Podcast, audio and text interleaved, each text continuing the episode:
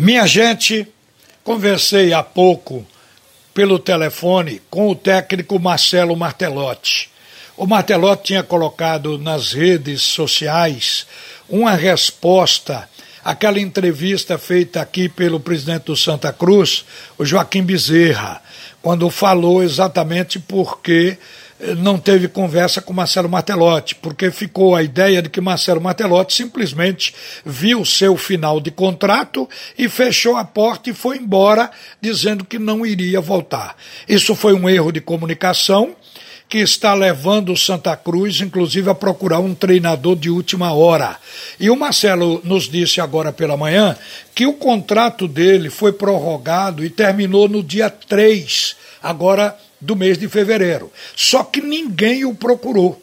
E porque se disse também que o Marcelo não teria ficado porque não chegou um acerto financeiro, estava muito caro para o Santa Cruz. Ele esclareceu que não foi chamado para conversar, muito menos para falar em acerto financeiro.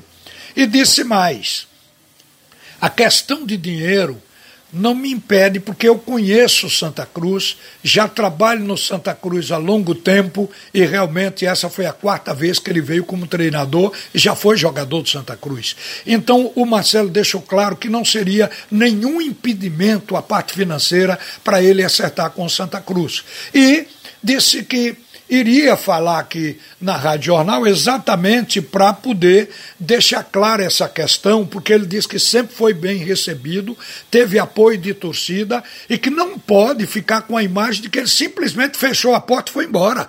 Ele disse que não foi isso, foi o fato de não ter sido procurado e ele deixou a diretoria que vai assumir absolutamente à vontade. Mas ele gostaria de continuar. E o presidente Joaquim Bezerra disse que iria continuar com o Martelotti, chegou a falar que não haveria tempo, inclusive, de mudar a comissão técnica, porque o Santa Cruz já joga no dia 24. Nesse caso, eu acho que esse posicionamento de Martelotti e o reconhecimento da gestão que vai assumir a partir de depois de amanhã o Santa Cruz, mas que já está cuidando das coisas, pode ser que isso faça com que os dois lados tenham um encontro e Martelotti possa até ficar por um período mais aí no Santa Cruz. Isso tudo pode acontecer. Isso foi um erro de comunicação.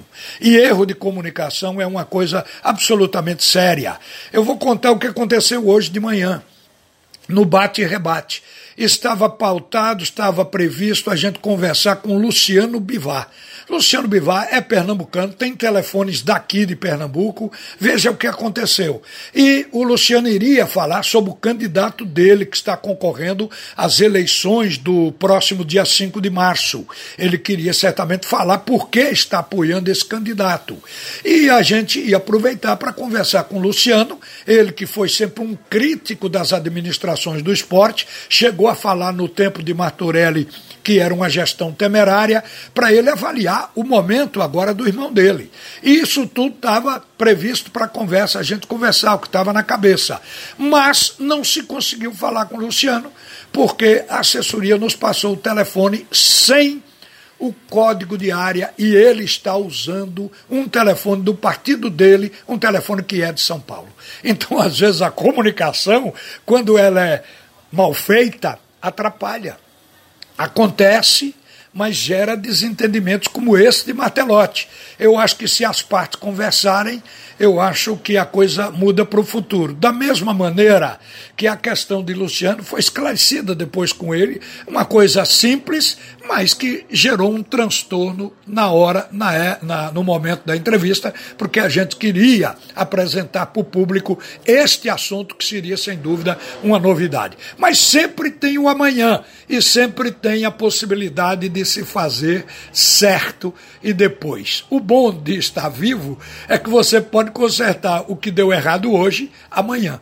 Agora, por último, gente, que jogo feio. Que futebol que deixa o torcedor realmente exprimido contra a grade. O fato de que o esporte permitiu que o Bragantino lhe amassasse o tempo todo. 70 70% de posse de bola da equipe de São Paulo. Isso foi uma coisa demais para um jogo em casa. Mas o resultado foi positivo para o esporte, porque ganhou um ponto. Mas o esporte não se arrisca em ganhar três. Se o esporte ganhasse do Bragantino, tivesse jogado para isso, eu diria para vocês: o esporte hoje não estaria preocupado com os concorrentes, com os próximos jogos. Estaria já matematicamente seguro na Série Mas o esporte quer sofrer, quer ir pegando ponto a ponto. É um time que o Jair Ventura está permitindo que o torcedor fique na sofrência. Uma boa tarde, minha gente. A seguir, Roberto Queiroz e o primeiro tempo do assunto é futebol.